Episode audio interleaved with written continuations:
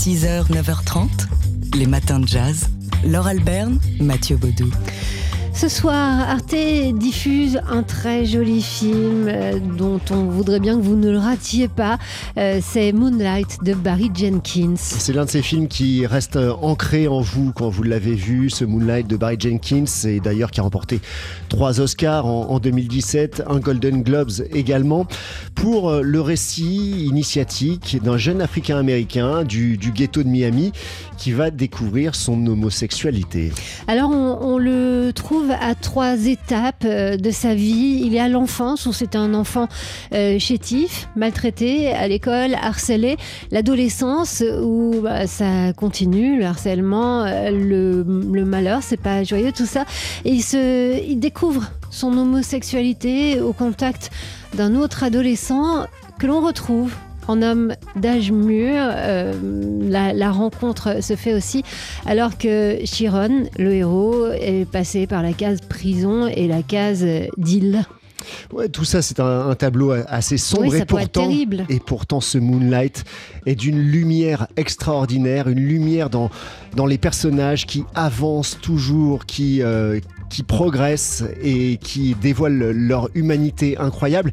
Et puis, la lumière du film à proprement parler, c'est un film solaire, paradoxalement, ce Moonlight. Hein.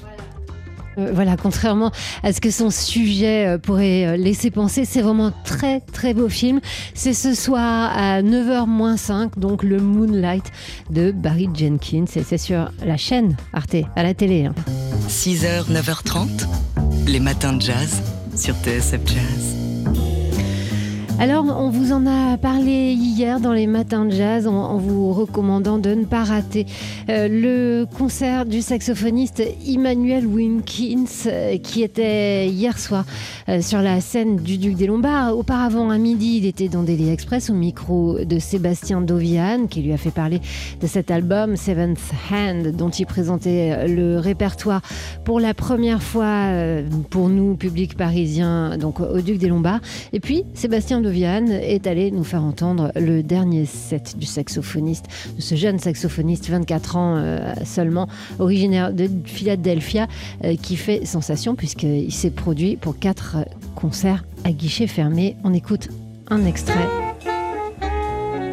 de ce second set hier soir. C'était aux alentours de 11h moins le quart.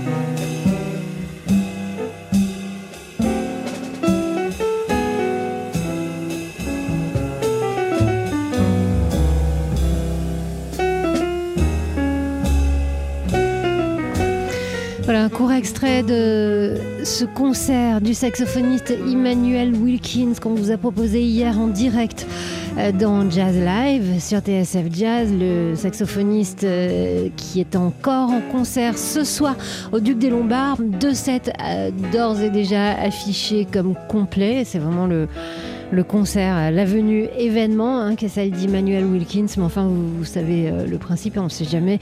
Si vous voulez vraiment le voir, peut-être que vous trouverez euh, des places et, le moyen d'entrer au dernier moment. Euh, en attendant, Emmanuel Wilkins était hier également l'invité de Daily Express au micro de Sébastien Dovian et je vous renvoie vers nos podcasts pour en entendre davantage. 6h, 9h30, les matins de jazz. Laure Alberne, Mathieu Articulé Oui, je vais articuler. Ce midi, vous avez de la chance parce que vous allez passer une heure en compagnie de la divine Cécile McLaurin-Salvant.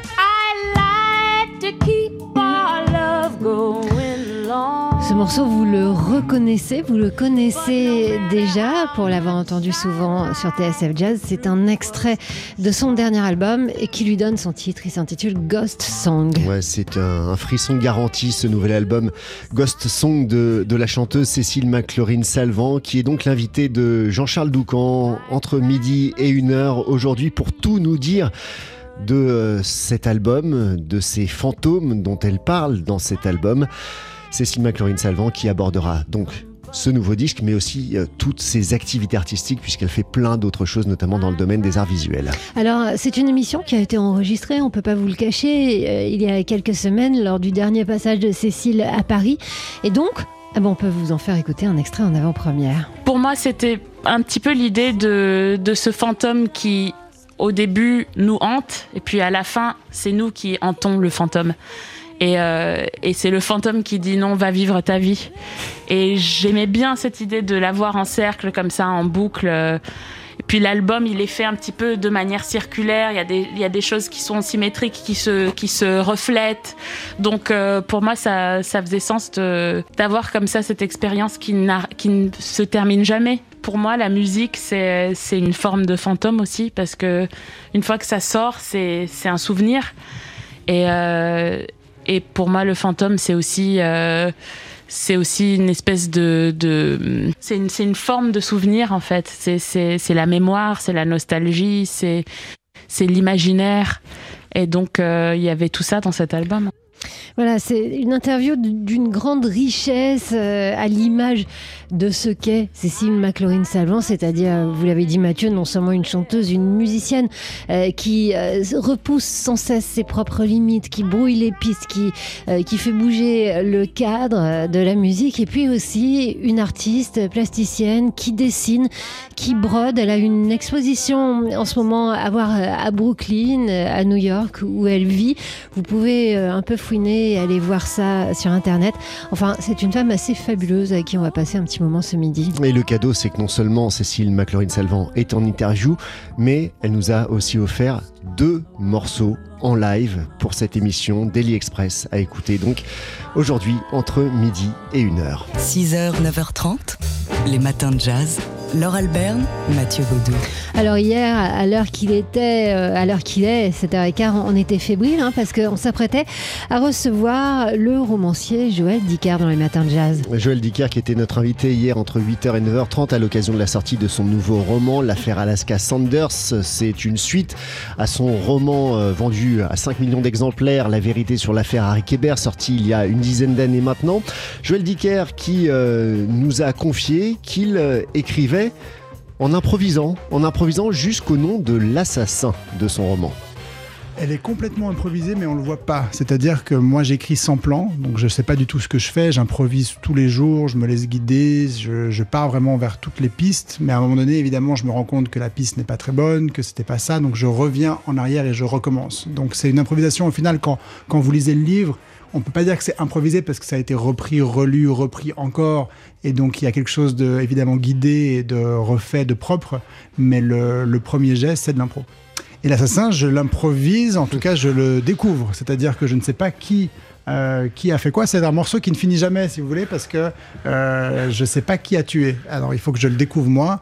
Avant de le découvrir, il faut que j'écrive tous les personnages, évidemment. Mais c'est un plaisir de lecteur, vraiment, oui, absolument, parce que euh, j'aime savoir, j'ai envie de savoir. Et je pense que si je savais déjà tout, j'aurais pas ce plaisir de la découverte. Voilà, un plaisir d'écrivain qui se rapproche du plaisir du lecteur. Et je peux vous dire qu'il est grand, ce plaisir de lecteur. Moi, je sais qu'il y a l'assassin, mais je vous le dirai pas. Donc, l'affaire Alaska Sanders, euh, c'est le nouveau roman euh, de Joël Dicker qui a donc passé hier euh, une heure et demie avec nous dans les matins de jazz à partir de 8 heures, qui a fait une partie de la programmation aussi. Et à la toute fin, si vous tendez l'oreille dans notre podcast, vous l'entendrez même. Il est passé un moment derrière la batterie dans le studio de TSF Jazz. Son nouveau roman est paru dans sa nouvelle maison d'édition, Rosie Wolf. Challenge. L'économie de demain est l'affaire de tous. Et comme tous les mercredis matins, on accueille Thierry Fabre du magazine Challenge. Bonjour Thierry. Bonjour Laure, bonjour à tous. Et ce matin, Thierry, vous nous parlez du pouvoir d'achat dans la campagne présidentielle. C'est désormais de très loin la première préoccupation des Français. 59% affirment que le pouvoir d'achat fait partie des thèmes qui vont le plus compter dans leur vote au premier tour de la présidentielle. Soit 5 points de plus en une semaine, selon un sondage Harris Interactive, publié demain dans Challenge. Rappelons qu'en 2017, c'est l'emploi, suivi de l'immigration et du terrorisme, qui préoccupait le plus les Français. Ce sentiment est bien sûr exacerbé par la guerre en Ukraine qui pousse les prix de l'énergie au sommet. Depuis le début de l'année, les tarifs de l'essence se sont envolés d'environ 50%, alors qu'en 1973, année du choc pétrolier, ils n'avaient progressé que de 4%, à une époque où les prix étaient certes réglementés. Alors, face à ce choc, les candidats rivalisent de solutions pour alléger notamment la facture de l'automobiliste. Il y a ceux qui veulent réduire les lourdes taxes sur le carburant, comme Fabien Roussel, Marine Le Pen et Anne Hidalgo. Il y a ceux qui veulent bloquer les prix, comme Jean-Luc Mélenchon et Éric Zemmour. Et certains comme Yannick Jadot, prévoit d'augmenter le chèque énergie aux ménages. De son côté, le président candidat Macron fait un peu tout cela à la fois dans ses mesures d'urgence. Alors quel peut être l'impact de ces mesures sur notre pouvoir d'achat? Alors à court terme, il est non négligeable vu la violence du choc. Le blocage temporaire des prix du gaz et de l'électricité en France nous préserve par rapport à nos voisins, avec un coût colossal pour nos finances publiques, déjà une vingtaine de milliards d'euros. Mais à long terme, le secret pour doper le pouvoir d'achat, c'est bien d'avoir plus de croissance et donc plus de revenus et d'emplois, tout en réduisant fortement notre dépendance énergétique. Et pour l'heure, dans les programmes, on ne voit guère de réformes susceptibles de doper notre croissance. On assiste surtout à une frénésie de dépenses publiques, avec une embauche massive de fonctionnaires, jusqu'à un million supplémentaires pour Jean-Luc Mélenchon par exemple, et aussi de baisse d'impôts. Et sur l'énergie, le débat tourne beaucoup autour du clivage entre les pro-nucléaires, Roussel, Pécresse, Macron, et ceux qui veulent en sortir comme Mélenchon ou Jadot. Des querelles souvent idéologiques. Bref, pour l'instant, les candidats ne répondent guère aux problèmes de fond du pouvoir d'achat qui ne peut pas se résoudre par quelques mesures d'urgence.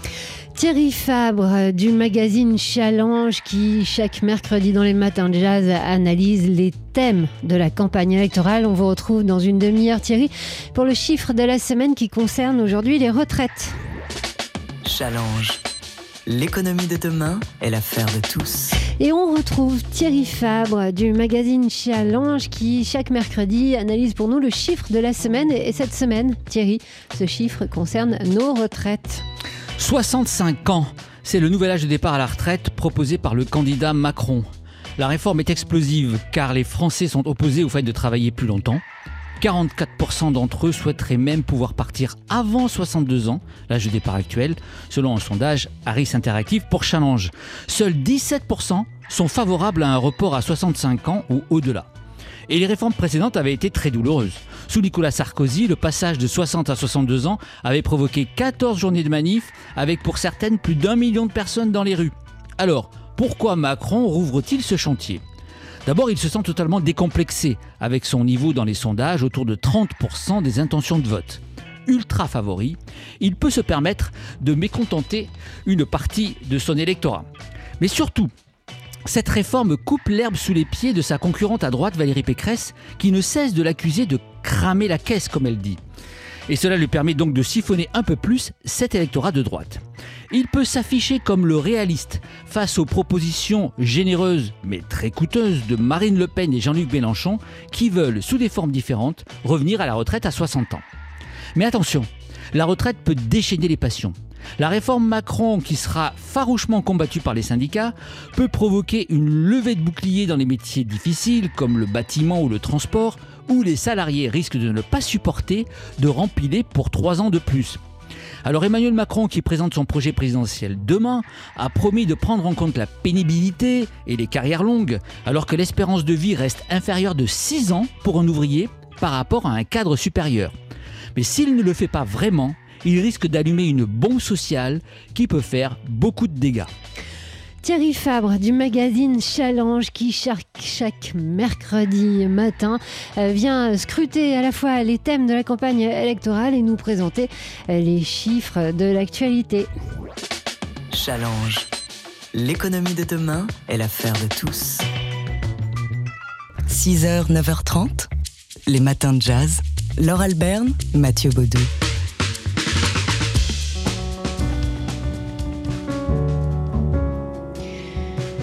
Le pianiste qu'on entend ici sous nos voix, c'est Yaron Herman qui va bosser à partir d'aujourd'hui. Oui, ça se passe à la Fondation Louis Vuitton euh, dans le cadre des Piano Jazz Sessions. Euh, Yaron Herman qui sera cet après-midi à partir de, 15h, de 15h à 17h en atelier, en masterclass pour vous livrer ses secrets de la créativité euh, en s'appuyant sur le livre qu'il a sorti il y a deux ans, Le déclic créatif. Comment peut-on marier la musique classique et le jazz et Quel est le dénominateur commun entre tous les différents musiciens? C'est la créativité. That's the point. Explique euh, Yaron Herman qui va mettre donc cette théorie euh, en pratique. Alors après cet atelier destiné au grand public euh, cet après-midi, il débutera euh, les festivités sur scène euh, demain soir avec un concert avec un pianiste classique. Ouais, Ido un duo de piano donc sur scène pour mettre en application ce lien entre musiciens de jazz et musiciens classiques autour de la créativité et de l'improvisation. Et puis, et puis ces piano jazz sessions à la Fondation Louis Vuitton se termineront vendredi soir à 20h30 avec un concert d'un certain Brad Meldo. Oui, c'est ça. Donc ça, c'est la, deuxième soirée. Ça se terminera après euh, le 19 avec un, concert du trio de Yaron Herman mais euh, voilà c'est le la couleur euh, la tache de rouge dans le tableau bleu c'est-à-dire le tableau bleu qui sera peint par Yaron Herman et, et, la tache de rouge ce sera Brad Meldo donc seul euh, à son piano dans l'auditorium de la Fondation Louis Vuitton. Alors bon, évidemment, le concert est complet depuis très longtemps. Pas une raison pour euh, essayer de trouver, pour ne pas essayer de trouver des places au dernier moment. Et puis, bien sûr, il faut aller entendre Yaron Herman, donc dès demain soir et puis euh, samedi soir. C'est donc à la Fondation Louis Vuitton et c'est la troisième édition de ces Piano Jazz Sessions. Les matins de jazz.